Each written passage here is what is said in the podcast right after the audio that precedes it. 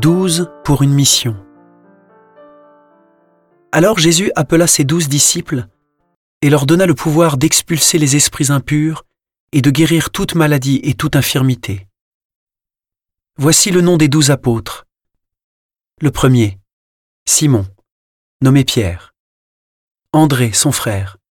Jacques, fils de Zébédée, et Jean, son frère. Philippe et Barthélemy. Thomas et Matthieu le publicain. Jacques, fils d'Alphée, et Thaddée. Simon le Zélote, et Judas l'Iscariote, celui-là même qui le livra.